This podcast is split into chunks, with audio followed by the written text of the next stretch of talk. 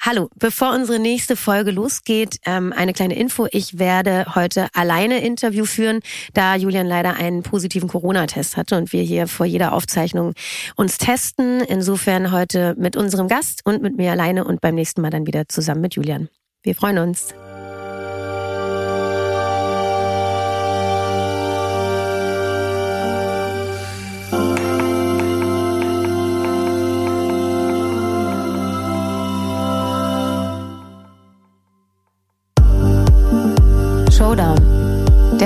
Feierkultur-Podcast mit Julian und Leonie.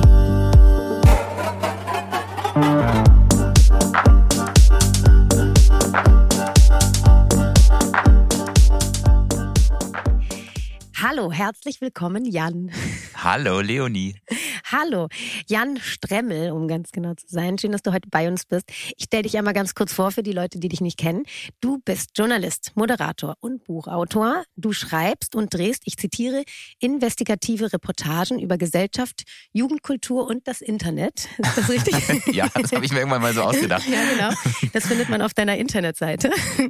Äh, unter anderem für die Süddeutsche Zeitung und ProSieben. Du hast deine journalistische Ausbildung an der Deutschen Journalistenschule gemacht und man kann sagen, sagen, du hast ja durch deinen Beruf eigentlich schon so gut wie die ganze Welt äh, bereisen können. Wie viele Länder waren es? Ähm, das weiß ich gar nicht so genau. Ich glaube, vor zwei Jahren, als ich das Buch abgegeben habe, waren es so knapp 50. Krass. Für berufliche Zwecke, genau. Nur für berufliche Zwecke. Ja. Und natürlich alle Kontinente wahrscheinlich, ne? Nee, tatsächlich nicht. Ähm, Australien fehlt noch. Also Ozeanien ähm, habe ich noch nicht erwischt. Ähm, genau. Kommt noch. Ja. Kommt noch, kommt ich noch. hoffe. Außerdem wurde deine Arbeit bereits diverse Male ausgezeichnet oder auch nominiert, zum Beispiel für den Dr. Georg Schreiber Medienpreis 2017, richtig? Oder auch den Axel Ja. Springer Preis in 2015. Ähm, auf den ersten Blick ist es ja jetzt erstmal so, dass du thematisch so ein bisschen, du eigentlich gar nicht so richtig ähm, in der Sparte bist, wo wir jetzt uns bewegen. Aber du hast dich in deiner journalist journalistischen Laufbahn auch schon viel mit dem Thema Nightlife, Nachtleben, auch Musik beschäftigt. Du warst selbst auch Musikjournalist äh, ähm, für, ich glaube, drei Jahre. Und ähm, gehst auch, glaube ich, ganz gerne selbst aus, oder? Hin und Ich weiß wieder nicht, wie mal. du darauf kommst.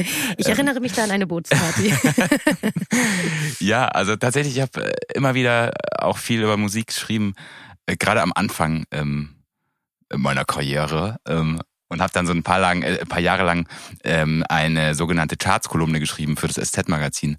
Das war so eine wöchentliche Kolumne, wo man ähm, die so funktioniert hat, dass wir uns die ersten äh, die Spitzenplätze der Charts angeguckt haben in der jeweiligen Woche und dann so analysiert haben, warum genau dieser Song ähm, jetzt ausgerechnet äh, in diesem Moment der beliebteste in Deutschland ist. Stelle ich mir ganz spannend vor. Ja, es ist auf jeden Fall eine sehr interessante Art, so auf die auf die Musik zu blicken und auch auf die Gesellschaft. Aber es sagt, sagt ja immer irgendwas aus, äh, warum ausgerechnet in der Kalenderwoche jetzt Song XY oder Künstlerin Mhm.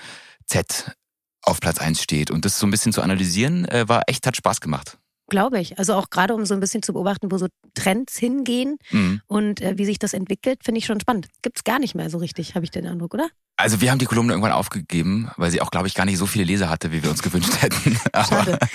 Vielleicht könnte man hier nochmal einen Aufruf starten, dass das nochmal weitergeht. Wäre ja Genau. ganz schön. ja.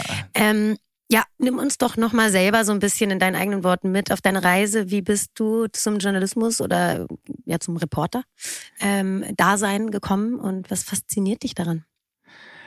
Ähm, ich, das fühlt sich immer so ein bisschen blöd an, das so zu sagen, aber ich habe tatsächlich ähm, irgendwie noch nie einen anderen Berufswunsch gehabt. Und ich habe das, also als Kind schon, als ich anfing so zu lesen, habe ich, ich habe als allererstes Tim und Struppi Comics meiner Eltern gelesen und habe ähm, daraus eine riesige Faszination für Tim, äh, der ja auch Reporter ist ähm, in diesen Comics, so entwickelt und habe dann als erstes als ersten Berufswunsch immer gesagt, äh, ich will Reporter werden wegen dieser Comicfigur.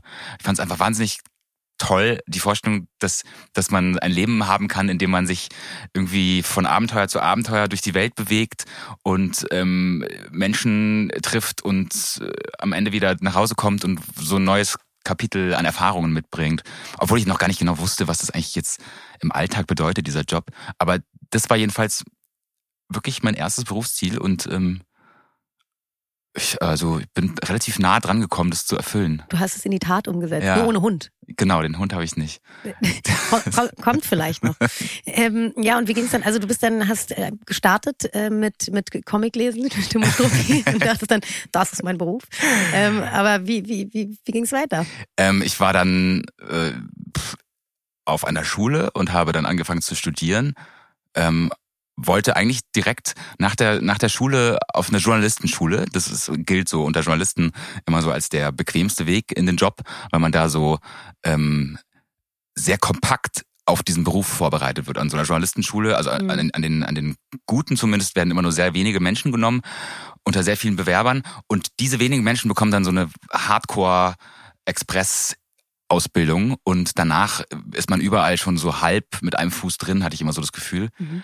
Weil man sich einmal durch dieses Nadelöhr gezwängt hat. Und das wollte ich machen, wurde natürlich nicht genommen, wurde vier Jahre lang nicht genommen, habe dann in meiner Verzweiflung angefangen, irgendeinen geisteswissenschaftlichen Kram zu studieren und wurde dann irgendwann genommen an dieser Schule und genau, habe das dann vollendet und habe dann angefangen als ja als als äh, Autor bei der Süddeutschen, Mhm. bei dem Jugendmagazin jetzt ähm, und daraus haben sich dann alle möglichen anderen da Sachen entwickelt, unter anderem eben der Job fürs Fernsehen. Ähm, ich habe erst so ein, so ein Wissensmagazin moderiert auf auf 1 Plus hieß es damals. Das war so der Jugendkanal der ARD und das hat sich dann in Funk weiterentwickelt. Mhm. Und dann kam irgendwann ProSieben und hat mich in derselben Rolle bei Galileo angestellt. Und für die mache ich jetzt eigentlich hauptsächlich die meisten Reisen. Mit dem du, mit denen du auch tatsächlich deine, deine Weltreisen quasi Genau. hinter dich gebracht hast. Da gehen wir nachher auch noch mal so ein bisschen hin. Es interessiert mich, was du da erlebt hast und ähm, was du da vielleicht auch mitgebracht hast in die äh, in die Wel in unsere Welt hier. Du hast es gerade eben schon angesprochen. Ähm, du hast ein Buch veröffentlicht, Drecksarbeit, weltweite Geschichten unseres unbequemen, unseres bequemen, Entschuldigung, unseres bequemen Lebens. Ähm, Erzähl doch mal ein bisschen, wie kam es dazu? Was, was behandelst du in, in, in diesem Buch und, und was, was willst du ja damit äh, quasi den Menschen mit an die Hand geben? Ähm, ich, also da, dazu muss ich vielleicht erklären, dass ich ähm, in, in meiner Rolle als als äh, Reporter für Ga- Galileo äh, sehr oft eingesetzt werde in der Rolle, ich schlüpfe jetzt mal zwei, drei Tage in den Job eines Menschen, der irgendwas herstellt. Irgendwas herstellt, was wir in unserem Alltag so benutzen. Also, Mhm. ähm, keine Ahnung, man fragt sich ja immer so, wo kommen, äh, wer sind eigentlich die Leute, die Smartphones zusammenschrauben in China? Oder wer sind die Leute, die Avocados pflücken? Oder äh, wo kommen eigentlich unsere Jeans her? Und dann ist es ähm, häufig bei uns so, dass man mich irgendwo hinschickt und sagt, so Jan schlüpft jetzt mal drei Tage in die Rolle eines Textilfärbers in Kalkutta. Oder wir setzen den mal äh, zwei Tage an so ein Fließband Mhm. Und er soll mal ähm, irgendwas zusammenschrauben, irgendwelche Elektronikartikel. Und das mache ich jedenfalls seit einigen Jahren häufig. Und da wurde mir dann irgendwann bewusst, in der ersten Corona, ähm, im Corona-Lockdown tatsächlich, dass, dass ich also irgendwie 30 oder 40 verschiedene solcher Erlebnisse hatte in den letzten Jahren, dass ich irgendwo im globalen Süden einen hardcore brutalen Job mitgemacht habe, ein paar Tage, der so direkt verbunden ist mit unserem bequemen Alltag hier, aber über den eigentlich niemand so richtig Bescheid weiß. Und dann habe ich daraus so ein Buchkonzept gemacht und habe so quasi die, die zehn ähm, eindringlichsten Erlebnisse mal aufgeschrieben. Und der rote Faden ist sozusagen einmal zu, zu zeigen, welche, welche höllisch harten Jobs eigentlich so äh, nötig sind, damit wir hier so ein äh, bequemes, fideles Leben führen können. Mhm. Und ähm, ja, das war meine Beschäftigung während des ersten Corona-Jahres, dieses Buch. Du hast dich busy gehalten. Ich habe gerade eben tatsächlich auch, oder was gestern ähm, auf deiner Instagram-Seite gesehen, dass du jetzt gerade ähm, oder vor kurzem ähm, in der Stadt, der höchsten Stadt der Welt unterwegs warst. Kann das sein? Ja, genau. In der höchstgelegenen Stadt der Welt, Mhm. ähm, wo du mit Minenarbeitern ähm, unter Tage dann quasi warst.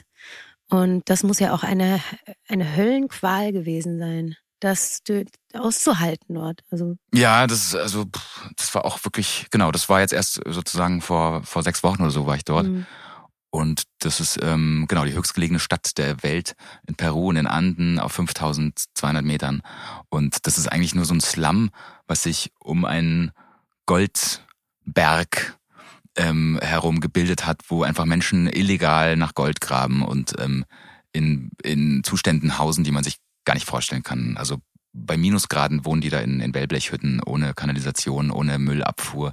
Das ist absoluter, ein absoluter, ein Grauen, also fürchterlich. Ich bin dann höhenkrank geworden nach, hm. nach äh, wenigen Stunden tatsächlich schon und musste ins Krankenhaus. Aber der halbe Tag, den ich da war, hat mich, hat mir schon gereicht. Ja, also das sind so Erlebnisse, die, ähm, die mich irgendwie auch dazu gebracht haben, einmal dieses Buch schreiben zu wollen, auch wenn es keine wirklich angenehme Lektüre ist, muss ich dazu sagen. Aber ähm, es, es war mir irgendwie wichtig, das einmal noch so gebündelt ähm, hinzu, hinzulegen, damit ja, damit so ein bisschen mehr hängen bleibt, auch vielleicht mhm. ähm, als nur so 20-minütige Beiträge, die auf Pro7 am Vorabend laufen.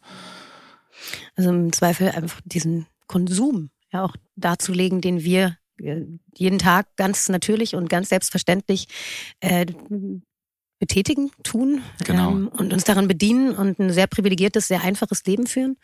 Ähm, wie adaptierst du das selbst in deine Welt? Also wie gehst du jetzt auch durch diese Erfahrungen anders durch dein Leben?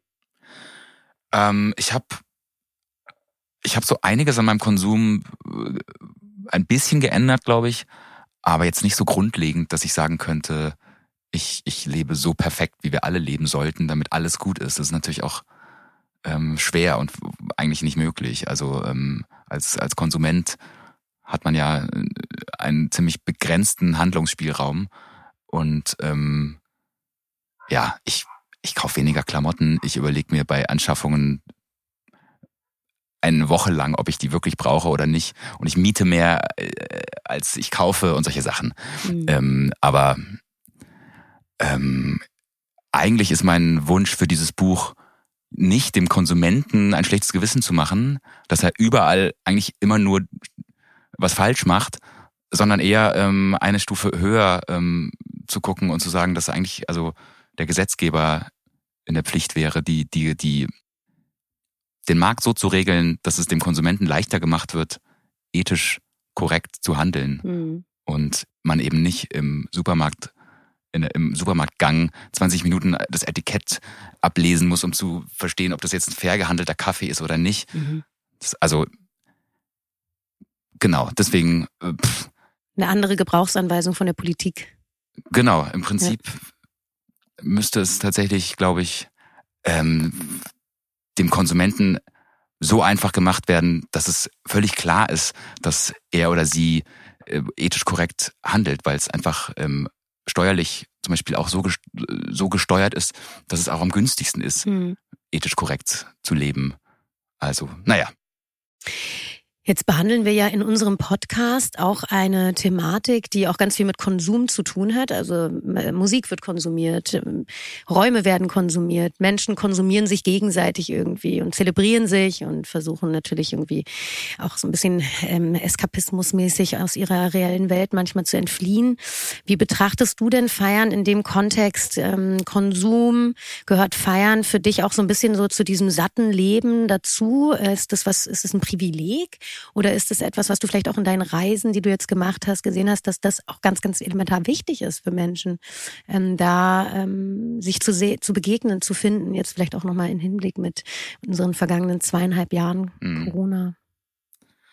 Also ich glaube, Feiern ist ein, ein großes, also ich glaube, Tanzen und die Begegnung mit Menschen ist ein menschliches Grundbedürfnis, was, glaube ich, auch wirklich ähm, ich bin jetzt kein Biologe und kein Mediziner, aber was uns, glaube ich, auch zutiefst, ähm, ja, was wir brauchen, was uns glücklich macht, das hat, glaube ich, jeder gespürt, der, der nach zwei Jahren jetzt mal wieder zum ersten Mal im Club war.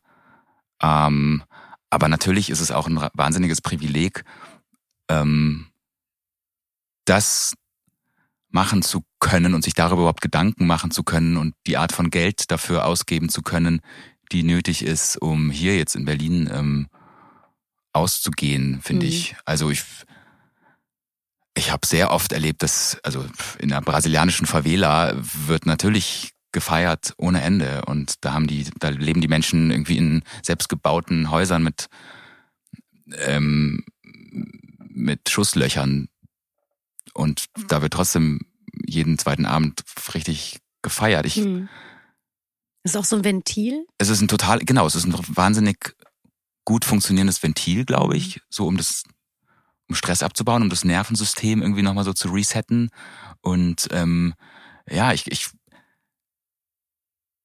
ich glaube, ab dem Moment, wo man sozusagen auf der Bedürfnispyramide mal so den Kalorienhaushalt abgedeckt hat und ein Dach über dem Kopf hat, dann könnt, würde vermutlich schon so das Bedürfnis nach, ich, ich muss mich jetzt irgendwie auch mal bewegen und tanzen mhm. und ich muss jetzt auch mal mich mit mit meinem Stamm irgendwie verbinden durch rhythmische Bewegungen und ich glaube, das kommt dann relativ bald. Aber ähm, ja, ich war auf wilden Partys in, in Indien, wo Menschen wirklich andere Sorgen haben. Ich muss aber auch sagen, dass wirklich, also die Ärmsten der Armen, denen ich begegnet bin, glaube ich, wenn ich das richtig in Erinnerung habe, nicht viel getanzt und gefeiert haben. Also mhm. das ist schon was, was erst ab einer gewissen Sorglosigkeit, mhm. glaube ich, dann zum Thema wird. Mhm. Ja. Es hat ja auch was, du sagtest gerade Stamm. Es hat ja auch was ganz Ursprüngliches, so der Tanz ums Feuer mhm. am Ende, ne, was ganz Rituelles. Man sieht es auch in Stammesvölkern, dass das ganz, dass das zu, zu, zu der ja, Philosophie beziehungsweise zum Dasein einfach dazugehört. Und darauf kann man ähm, nicht wirklich verzichten. Und gleichzeitig verstehe ich auch, wenn du sagst, dass die Ärmsten der Armen dann wahrscheinlich wirklich irgendwann auch, dass da dann nicht mehr gefeiert wird. Ähm, dennoch ja, es ist auch irgendwie spannend zu beobachten, dass es sich wirklich durchzieht. Und jetzt gerade auch während der Corona-Pandemie, wenn man beobachtet hat, wie die Leute sich dann versucht haben oder ihre Begegnungsorte dennoch versucht haben zu finden, wo die Räume eben weggefallen sind. Da aber trotzdem Begegnungen zu schaffen, dann meistens über digitalen Weg. Ähm, der natürlich äh, das absurd ist, weil die, die Physis da, glaube ich, auch eine ganz große Rolle spielt. Wie, mhm. wie hast du das da wahrgenommen? Wie hast du deine Begegnungsräume gefunden in der Zeit? Oh, ehrlich gesagt gar nicht. Oder äh, also ich bin äh, ohne Ende spazieren gegangen. Ähm, aber ich habe wirklich, glaube ich, anderthalb Jahre einfach gar nicht getanzt. Hm. Und habe das auch damals gar nicht gemerkt, weil einfach auch niemand tanzte. Und dann erst im Sommer 2021, als es wieder erlaubt war und dann damit auch irgendwie salonfähig war, bin ich wieder irgendwo hin tanzen gegangen und habe dann so gemerkt, dass in mir sowas aufbricht, sowas verkrustetes. in dem Moment, wo ich wieder so neben Menschen stehe, so Ellbogen an Ellbogen und ähm, und und den Bass im Zwerchfell spüre und so, da habe ich erst wieder gespürt, was das eigentlich für ein äh, für ein Verzicht war hm. und wie gut es tut. Freitanzen. Ja, ich erinnere mich an die Bootsparty. Ich wollte auch gerade sagen, diese Bootsparty war der Moment, wo mir das zum ersten Mal so richtig aufgefallen ist. Wow, was hat mir da gefehlt und, ja. und wie gut es tut. Das war irre, ja. Da kamen tatsächlich einige Leute danach zu uns und waren so, ey, das ist so krass, was da gerade passiert ist und dass man unter freiem Himmel ne, ähm, mit Menschen wieder zusammenkommen konnte. Mhm. Das hat mich auch sehr gefreut. Auch du kamst und meintest, mhm. das ist Wahnsinn. Und wie schön. Und dann sieht man erstmal, was für eine Euphorie das auch aus ähm, mhm. Aufmachen kann und welche Türen da wieder ähm, geöffnet werden, die ähm, eine, Weile, eine Weile wirklich einfach im Verborgenen lagen. Ähm, glaubst du denn, dass jetzt während Corona die Menschen auch so ein neues Bild gezeichnet haben oder dass die, die, ihr, ähm, das Erlebnis oder die Begierde sich da nochmal verändert haben äh, in puncto ähm, Zelebrieren, Zusammensein. Ähm, Zusammensein heißt ja nicht immer auf dem Tanzflur, sondern auch einfach mit der Familie, dass sich da vielleicht doch sowas ein bisschen einschleicht wie so ein Verlernen von diesen Bedürfnissen ähm, oder dass man, dass, dass, dass man sich mehr isoliert? Ich glaube ja. Also ich habe da jetzt nur so anekdotische Evidenz, aber ich, ich glaube, ich kenne Menschen, die wirklich durch diese Pandemie sich verändert haben und anders mit, mit, mit Menschen jetzt umgehen und vorsichtiger sind und mehr auf Distanz achten und vielleicht auch grundsätzlich ihr Leben so umgebaut haben, dass es einfach, ja, dass es da weniger zu körperlichem Kontakt kommt. Ähm, für mich hat es diesen Effekt nicht gehabt. Ähm, ich habe das Gefühl, ich bin jetzt wirklich auch schon wieder, jetzt auch seit, seit tatsächlich irgendwie auch wieder Frühling herrscht und ähm, überall ähm, diese bekloppte Maskenfreiheit jetzt auch ausgerufen wurde, da kann ich mich auch nicht äh, sozusagen davor verwehren, zu spüren, dass es eigentlich wieder komplett vorbei ist, obwohl es ja überhaupt nicht vorbei ist. Aber ich, ähm, ich glaube, ich bin da relativ plus minus null rausgekommen. Mhm. Ich habe wieder genauso viel Lust auf Ausgehen und Feiern. Vielleicht sogar ein bisschen mehr, weil ich das Gefühl habe, man hat mir so zwei Jahre gestohlen in meiner Biografie. Ja. Aber ich bin jetzt nicht äh, dadurch irgendwie ähm, verstümmelt oder hoffe ich zumindest. Vielleicht kann ich es auch richtig erst in ein paar Jahren äh, so sagen. Oder wie ist das bei dir? Ja, ich. Was mir jetzt gerade auffällt, ist ähm, diese zwei Jahre, die du gerade ansprichst. Ne? Ähm, ich glaube, es fehlen einfach zwei Generationen gerade, die nachrücken in Mhm. der Produktion von Musik und aber auch auf der auf der Tanzfläche, auf dem auf dem Festival, auf dem Konzert ähm, und diesen die die die Menschen die jungen Menschen, die 17 und dann 18 wurden und dann nichts mit ihren 18 Jahren anfangen durften. Sie Mhm. durften nicht ausgehen. Sie durften also jedenfalls nicht legal. Sie durften sich nicht mit ihren Freunden zusammentun. Das erste, was man natürlich mit 18 tun will, äh, mal einen Club von innen sehen oder Mhm. mal auf ein Festival gehen oder mal ein Konzert richtig zu erleben. Das erste Mal vielleicht Mhm. auch Alkohol trinken, so weißt du. Das sind Sachen, die sind da weggefallen und ich bin mal gespannt, was das jetzt macht. Ich finde, man hört es gerade so ein bisschen auf den Tanzflächen, dass sich die Musik extrem verändert hat. Ich finde, es geht wieder so ein bisschen zurück zu den 90ern, so richtig harter Techno. Ich weiß nicht, wie gut ich das finde. Harter, schneller Techno, so Richtig harter, 160 Beats per Minute. Ja, ja, nur noch, nur noch Bassline, keine Mhm. Melodie. Ähm, aber ob es mich selber verändert hat, ich glaube, ich bin dem Ganzen so ein bisschen mh, achtsamer gegenüber auch. Ne? Also man kann ja auch nicht die ganze Zeit sagen, dass das alles immer nur gut war. Also die ganze, ne, die Feierszene, auch wenn wir diesen Podcast natürlich auch dieser Szene und der Kunst- und Kulturszene widmen, aber das bringt ja auch nicht immer alles, nicht, nicht nur Gutes mit. Und man hat jetzt in der Vergangenheit auch gemerkt, dass es bestimmt dem einen oder anderen ganz gut hat, sich da mal so eine kleine Auszeit zu nehmen und zu detoxen. Mhm. Andersrum gab es eine riesen Abwanderung in den Läden. Da muss man jetzt gucken, wie sich die wieder auf, aufbauen. Ob die Philosophie von einem Laden wie dem Kater oder dem Sisyphos weitergeführt werden kann, Mhm. wenn die ganzen Leute einfach nicht mehr da sind, die das ganze Konstrukt natürlich auch am Leben halten. Ich selber glaube, werde nach wie vor ausgehen. Ich merke nur, dass ich gerade punktueller ausgehen möchte Mhm. und wirklich mit Menschen, die mir, die mir nahestehen. Und dann muss das nicht unbedingt ein Club sein, dann kann es auch ein Wohnzimmer sein von der besten Freundin oder vom Mhm. Freund oder irgendein, irgendeine Wiese. Ich glaube, das hat man auch gelernt, dass man viel selber machen kann. Das Mhm. finde ich cool. Also, dass man selber auch Räume gestalten kann. Und das finde ich ist eigentlich, wenn man mal was Positives sagen darf, äh, was Schönes. Mhm, klar. Ja. Diese ganzen Regelungen, wie viele Haushalte jetzt mit wie vielen Köpfen zusammen sein dürfen gerade oder nicht. Und das hat ja dazu geführt, dass man irgendwie so kleine Gruppen gegründet hat und eben dann eben nur zu zehn sich treffen konnte oder dann eben aber auch ähm, Irgendwie selektiver wurde, glaube ich. Mhm. Man wurde ein bisschen selektiver. Ich weiß noch, Silvester, erstes Silvester und wir haben bei mir eine kleine, kleine Feier gemacht. Ähm, und dann ist mir wirklich an dem Abend so klar geworden, ich habe dann noch einen, Sch- einen Tisch organisiert, weil ich gemerkt habe, okay, sind jetzt doch mehr als fünf Leute. Da dachte ich so, Mann, ich mal, also, ne, das, darf ich das? Nee, darf Das ich ist nicht. illegal. Sehr illegal. Mhm. Und dann hatte ich richtig Angst. Ich hatte richtig Angst, dass da jetzt dann was passiert. Und ähm, es ist nichts passiert. Das haben sich natürlich auch alle getestet. Aber man wurde plötzlich so in seinen Selbstverständlichkeiten eingeschränkt. Und das war für mich auch mit das erste Mal, seitdem ich 18 geworden bin, weil früher haben mich natürlich meine Eltern in irgendeiner Form eingeschränkt. Mhm. Aber so eine äh, klare Regulierung und Einschränkung von außen habe ich jetzt auch so zum ersten Mal erlebt. Ist schon krass. Ähm, du hast einen, um nochmal zurück zum Konsum zu kommen vielleicht. ja. Du hast einen spannenden Beitrag über einen sehr legendären ähm, Club geschrieben, auch im, äh, in der SZ, ähm, über den, das Pascha auf Ibiza. Mhm. Ein, ähm, ja, ich möchte sagen, ein, eine andere Philosophie an Club als das, was wir jetzt hier vielleicht in Berlin kennen. Erzähl doch mal, wie, wie kam es zu der Entscheidung, darüber zu schreiben und ähm, wie, wie hast du die Recherchearbeit selbst, wie bist du die begangen? Also, ähm, das kam so. ähm, Damals, als ich ähm, ein Redakteur äh, der SZ, den ich sehr gerne mag, ähm, und der mich auch, glaube ich, sehr gerne mag, kam irgendwann mal zu mir und meinte so, ähm, der, der, er wünscht sich seit langem mal eine große Reportage über, ähm, über Ibiza und über diese legendäre kleine Partyinsel.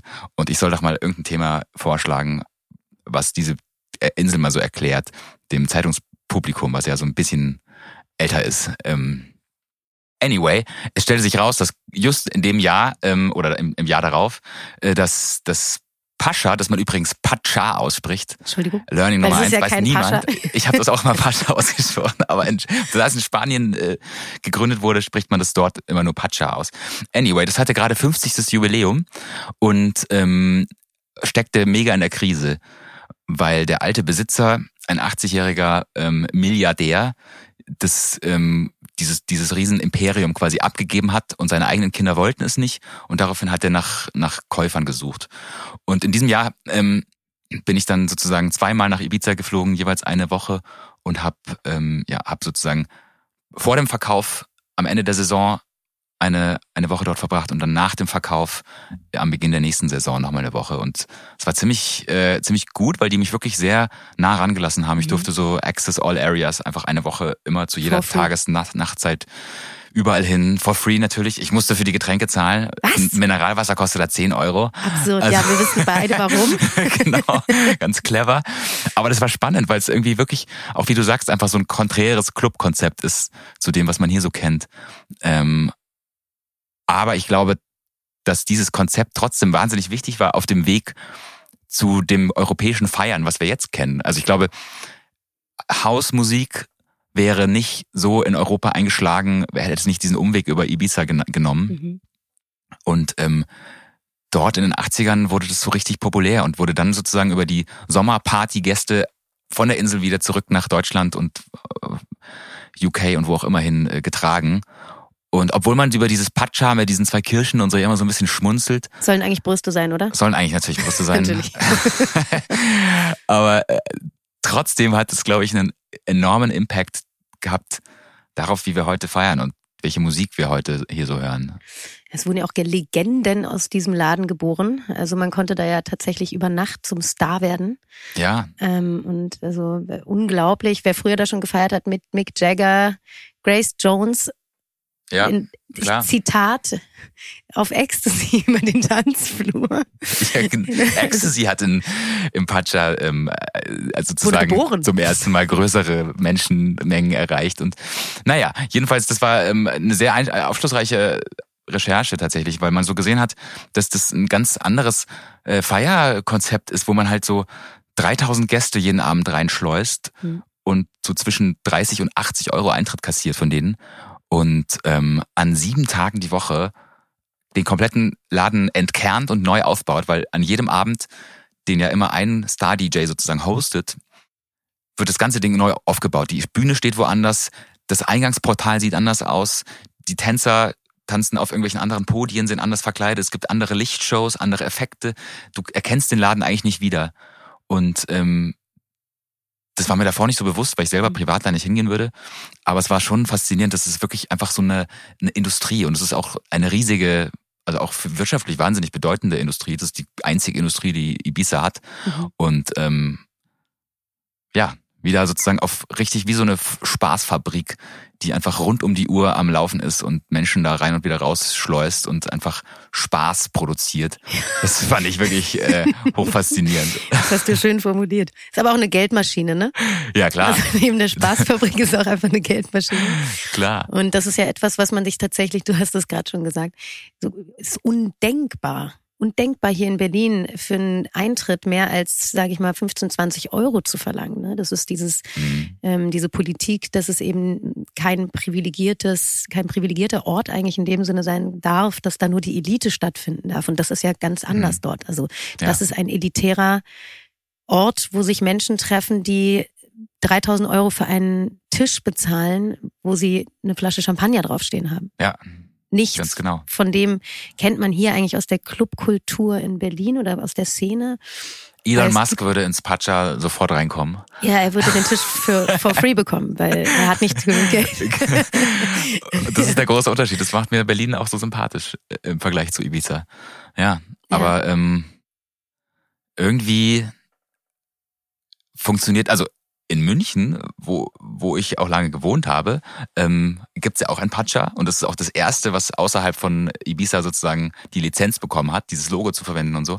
Und da wiederum funktioniert es super. Dieses Konzept mit, du kannst einen VIP-Tisch kaufen, der ist so leicht erhöht, mit so einer Kordel abgetrennt vom Rest der Meute. Das funktioniert in München wunderbar. Das wundert mich jetzt nicht. Ja, es ist einfach tatsächlich auch hier und wenn es nur wie viel 500 Kilometer sind, ist da doch eine große große Diskrepanz zwischen der Form, wie man ausgehen möchte und feiern möchte und auch diese Räume erleben möchte. Und ich glaube, dass es hier in Berlin auch ähm, noch mal eine ganz andere Herangehensweise, weil man die Räume auch und das hat man ja jetzt auch während Corona gemerkt, dass man die Räume auch anders nutzen kann. Also die mhm. Räume wurden umfunktioniert, Ressourcen wurden neu neu genutzt. Ähm, es wurden die Räume freigegeben für KünstlerInnen, die sich dort äh, verlustieren präsentieren und zeigen durften mit ihrer Kunst. Und ähm, wenn man jetzt zum Beispiel Renate anguckt, die haben über Monate eine ganz tolle Ausstellung gehabt mit Overmorrow, wo sich ganz viele KünstlerInnen zeigen durften, was ich schön finde. Mhm. Und da aber irgendwie auch mal so über diesen Tellerrand der Nacht hinaus zu blicken und zu sagen, okay, wir können halt mehr als nur von äh, Freitag bis Sonntag, in Anführungszeichen nur, äh, von Freitag bis Sonntag ähm, ähm, zelebrieren und selbst zelebrieren und Musik zelebrieren, sondern dass da eben auch wirklich viel Kunst stattfindet. Und ich glaube, das ist, oder Ne? Ich will dir nicht zu nahe treten und ich möchte München nicht zu nahe treten. Aber ich glaube, das ist da auch eine andere Herangehensweise in, Klar. in München oder auch im pa Pacha. Pacha. Pacha. Pacha. Hast du denn dennoch ähm, ähm, dort noch so die, die legendären Fußstapfen von, wie schon gesagt, Mick Jagger oder Grace Jones gespürt? Spürt man diesen, diesen Hype da noch und spürt man auch diese, dieses diese Besonderheit? Ja, das spürt man schon. Und es ist ja auch der einzige Laden von den sehr, sehr vielen Clubs dort, der wirklich noch das ursprüngliche Gebäude quasi nutzt.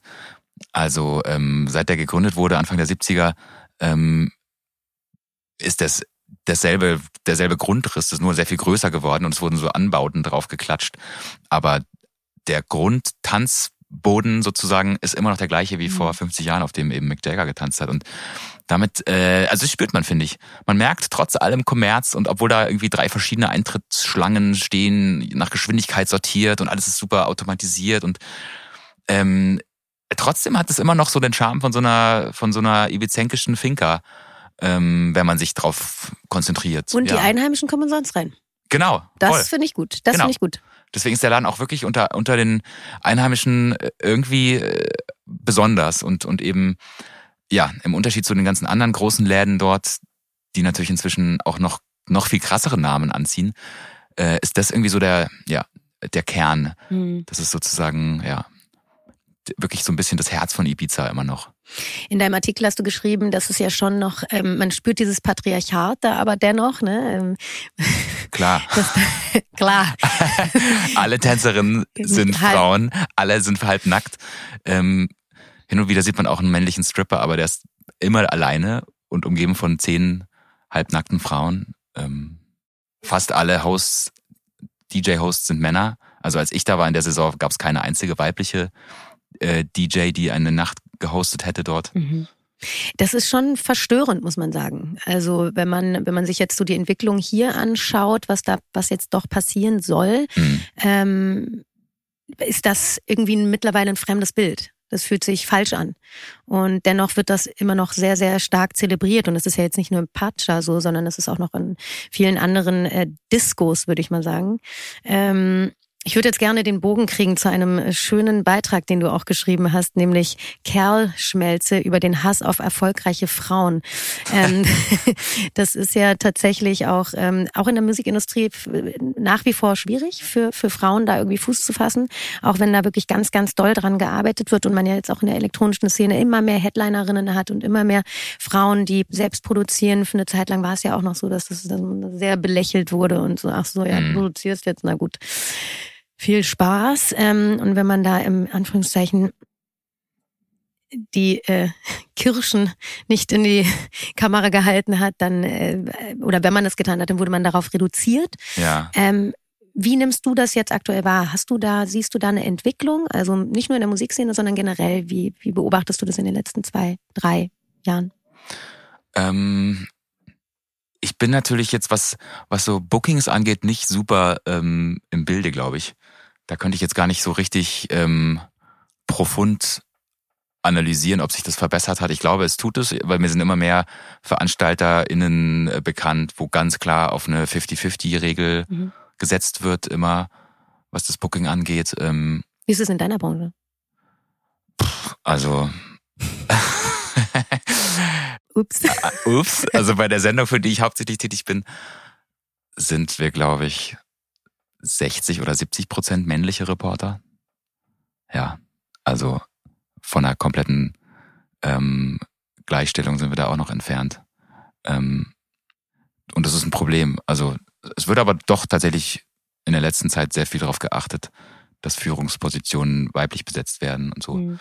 Ähm, ja, ich glaube, es werden definitiv Fortschritte gemacht und ich glaube, der, der Hass, der Frauen entgegenschlägt, immer wieder auch vor allem auf sozialen Medien und so weiter, ist halt so ein Symptom so eines, so eines, ja, so eines Rück, Rückzugsgefechts, was einfach sich für viele Männer schmerzhaft anfühlt, was ich auch nachvollziehen kann, weil, also auch wenn das ungerechtfertigte Privilegien sind, die man als Mann bis jetzt immer so hatte, dass man einfach überall selbstverständlich äh, bevorzugt wurde, ähm, fühlt sich ja trotzdem an, wie mir wird was weggenommen in dem Moment, wo ich als, als DJ vielleicht nicht mehr gebucht werde, weil schon genug andere Männer im Line-Up sind.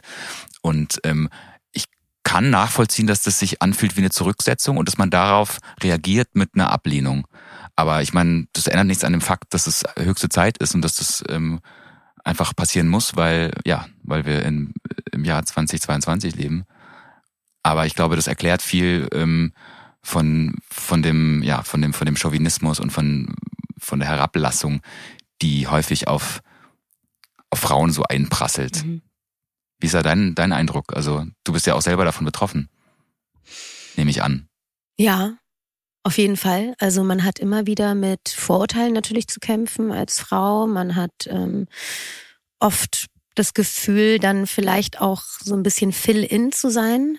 Ne? Wenn es da, wenn jemand anderes abgesprungen ist, das Gefühl hatte ich jetzt nicht nur in der Szene, in der mich, in der ich mich äh, musikalisch bewege, sondern ähm, generell spürt man das. Man spürt dann auch natürlich Chauvinismus ist, glaube ich, etwas, was jede Frau schon erlebt hat und auch, dass man belächelt wird auf vielen Ebenen, definitiv. Ähm, ich ich finde es gut, dass da jetzt, dass da Dinge passieren und dass das einfach jetzt durchgedrückt wird. Ne? Das ist ja wirklich so, die Quotenfrau wird jetzt einfach durchgedrückt. Mhm. Und das muss vielleicht auch einfach sein, um damit sich die Leute und die Menschen und die Männer daran gewöhnen, dass sie halt nicht immer überall präsent, omnipräsent sein können.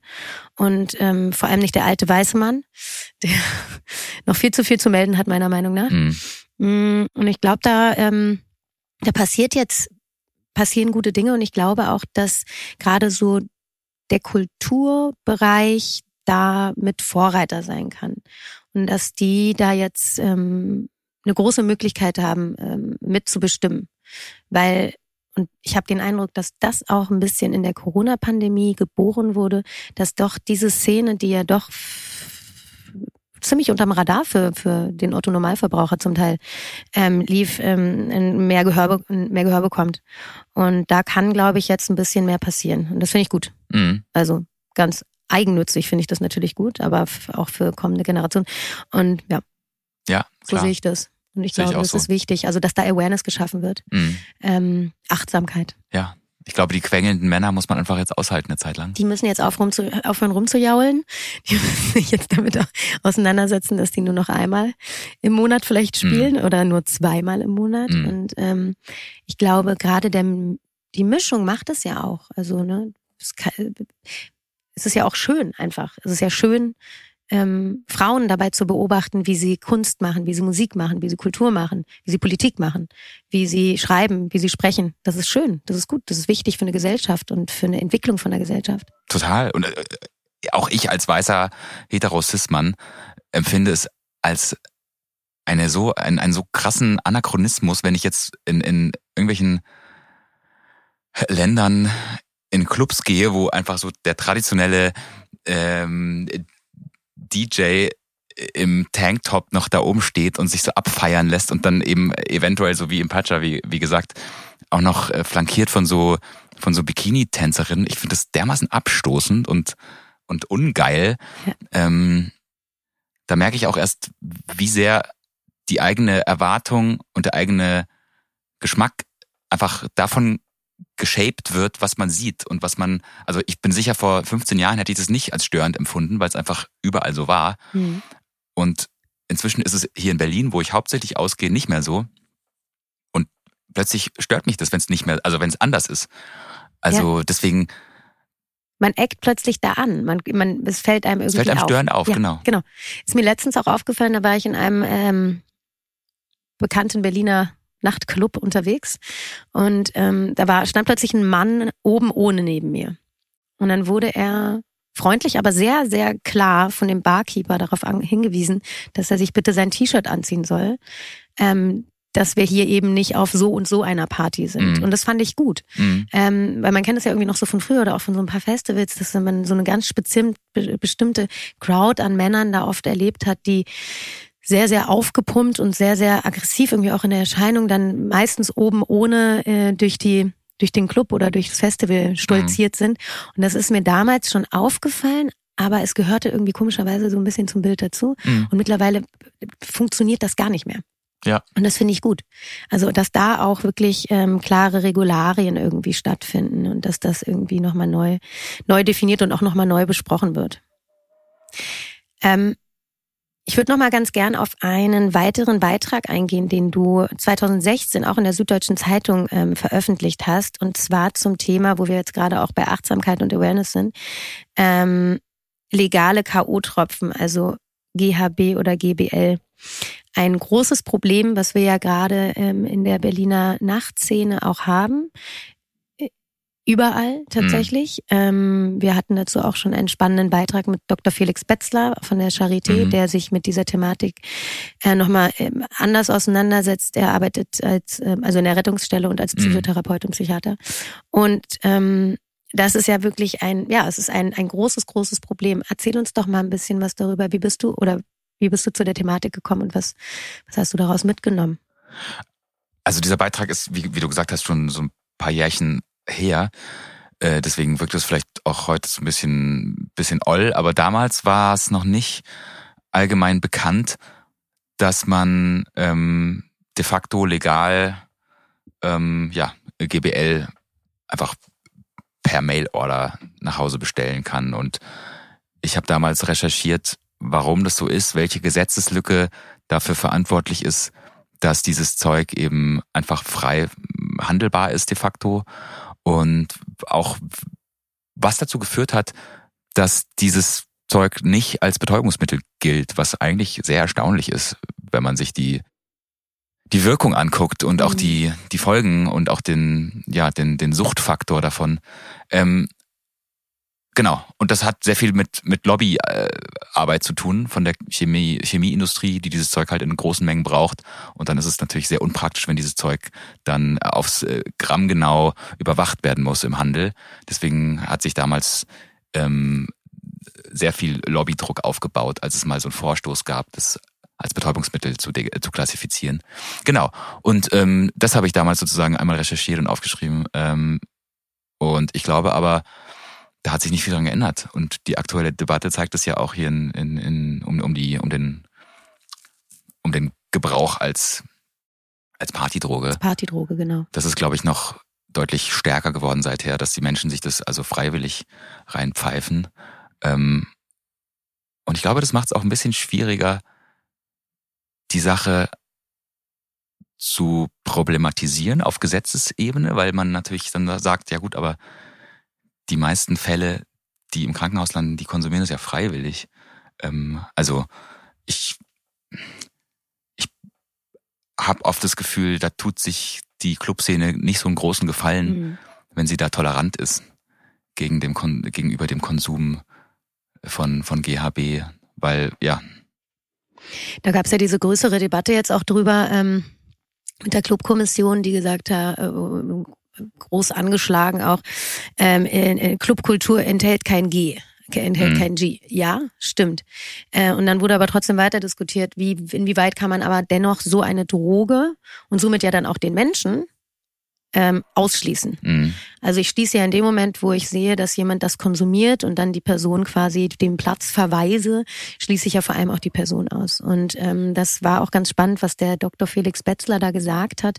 Am Ende des Tages ist es so, dass ähm, die, die Konsumenten von dieser Droge ähm, nur ganz lang, äh, nur ganz kurz in der, in der Szene eigentlich unterwegs sind, weil es so eine starke Abhängigkeit mhm. auch mit sich bringt und man eigentlich überhaupt gar nicht mehr dann im funktionierenden Modus auf solchen Veranstaltungen, Partys, Festivals oder wie auch immer ähm, dabei sein kann. Und das finde ich schon sehr erschreckend, also dass mhm. da nicht nochmal eine andere Regularie herkommt und dass da nicht nochmal was passiert, dass man solche Leute dann irgendwie nochmal anders schützt. Also die Menschen, die das konsumieren, werden dann so schnell süchtig danach, dass sie gar nicht mehr auf Partys Spaß haben, sondern dass sie nur noch ihren, ihre Entzugserscheinungen dann bekämpfen und dann quasi lieber zu Hause bleiben und das Zeug ja, es ist halt so eine große Sucht, die dann mhm. entstehen kann, dass diese Menschen dann wirklich ganz schnell auch wieder verschwinden von der Bildfläche, ja. weil sie entweder im Entzug landen oder im schlimmsten Fall woanders. Und das finde ich schon sehr tragisch. Insofern glaube ich, das ist immer noch wichtig, weiterhin, weiterhin in, in, in, im, im Gespräch über dieses Thema zu bleiben und ähm, ähm, eben diese Leute nicht auszugrenzen, sondern zu sagen, okay, wir, wir nehmen das wahr und das ist eher ein Problem von der Politik, die dann irgendwie angegangen, von, von der Politik angegangen werden müsste. Und umso erschreckender, als ich den Beitrag gelesen habe, von dir, ähm, finde ich, dass eben da so dieses Zähneknirschen, ja, aber wir würden ja jetzt eher ungerne da diese starke, äh, starken Kontrollen haben wollen, einfach um, ähm, um da einen schnelleren Prozess, wenn ich das richtig verstanden habe, mhm. irgendwie auch zu gewährleisten oder Produktion ähm, zu gewährleisten. Und dann ja, geht man halt quasi das Risiko ein, dass ja. dass es den ein oder anderen Raver dann nicht mehr gibt, genau. wenn man es mal ganz genau runterbricht. Arbeitsplätze gegen Menschenleben. Ja, immer schön, wirklich, oder? Ja, also es ist genau, das ist leider äh, ein sehr eindrückliches Beispiel dafür, wie ja wie Industrieinteressen hierzulande häufig ja. dann mehr im, ins Gewicht fallen als als menschliche Schicksale. Da sind wir wieder so ein bisschen am Anfang unseres Gespräches, nämlich bei deinem Buch, ähm, wo du eben genau das auch thematisierst. Ähm, über welche Leichen man eigentlich geht, um eine schöne Jeans zu tragen, ist mhm. schon irgendwie traurig. Ähm, und das zieht sich offensichtlich, der Konsumgedanke zieht sich offensichtlich durch, die, äh, durch alle Szenen. Insofern ähm, ja, Konsum auf jeglicher Ebene. Jetzt gehen wir hier sehr schwer, habe ich den Eindruck, aus unserem doch sehr schönen Gespräch raus. Jan, sag mir doch mal, was passiert denn jetzt bei dir? Was, worauf kann man sich bei dir freuen? Was hast du jetzt geplant für dieses Jahr? Nach diesen, man hat ja das Gefühl, Corona ist jetzt vorbei ähm, was, was passiert, was steht an und wirst du zu meiner nächsten Bootsparty kommen? die zweite Frage beantworte ich zuerst mit Ja. Juhu. Ich habe den Tag schon markiert im Kalender. Ähm, und ansonsten, ja, ich, äh, ich fliege jetzt morgen Abend nach Südamerika und bin da wieder so anderthalb Wochen für verschiedene Drehs. Ähm, Darauf kann man sich natürlich freuen. Ähm, es werden weitere Berichte über unmenschliche, harte Arbeiten ähm, bald im Fernsehen laufen. Ähm, nein, und ansonsten arbeite ich gerade an einem größeren Film, zu dem ich noch gar nicht so viel sagen kann. Der wird in der ARD laufen im Anfang September. Eine Doku, Dokumentation über im weitesten Sinne über Verschwörungsmythen und wozu die führen können in einem Extremfall. Das wird, das wird gut das kann ich empfehlen. Äh, ich werbe dann damit, wenn es äh, soweit ist. Ja, bitte. Ja. Kann man, ja, kann, darf ich, kann ich, nein, ich darf nicht fragen, richtig, du darfst nicht sagen darüber. Ja. Aber so ungefähr, wann kann man also, damit rechnen? Anfang September, glaube ich, ungefähr. Genau, da wird es in der ARD laufen und in den Mediatheken zu sehen sein. Und es ist äh, eine investigative Recherche ähm, rund um Spinner und Spinnerinnen, die sich äh, im, im Laufe der letzten zwei Jahre in erstaunliche ähm, Kaninchenlöcher von irgendwelchen Verschwörungsflügen verloren haben und was das wirklich extreme Folgen haben kann. Ich war dafür auch Anfang dieses Jahres ein paar Wochen ähm, unterwegs in Lateinamerika. Und mehr verrate ich jetzt noch nicht, aber es wird auf jeden Fall, ähm, glaube ich, ziemlich gut. Es klingt spannend. Wir haben ja wirklich alle in den letzten zweieinhalb Jahren ähm, die Abgründe der Menschlichkeit, glaube ich, nochmal in einem anderen Ausmaße miterleben dürfen. Das, was jetzt gerade aktuell passiert, ist natürlich nochmal eine ganz andere Geschichte, mhm. wenn man Richtung ähm, Ukraine guckt. Aber ähm, was ist, was, was sich da an Verschwörungstheorien und Menschen, äh, was da passiert, ist, ist unglaublich. Mhm. Könnte man jetzt auch nochmal eine weitere Folge mitfüllen, aber dazu mehr, wenn der Film dann da ist. Genau. Jan, ich danke dir für dieses schöne Gespräch. Danke für die Einladung. Ich freue mich sehr, ähm, tanzenderweise über Jacks Boot mit dir zu sprechen. das wird gut. Und ja. Vielen, vielen Dank. Danke dir. Bis dann. Tschüss. Tschüss. Ciao.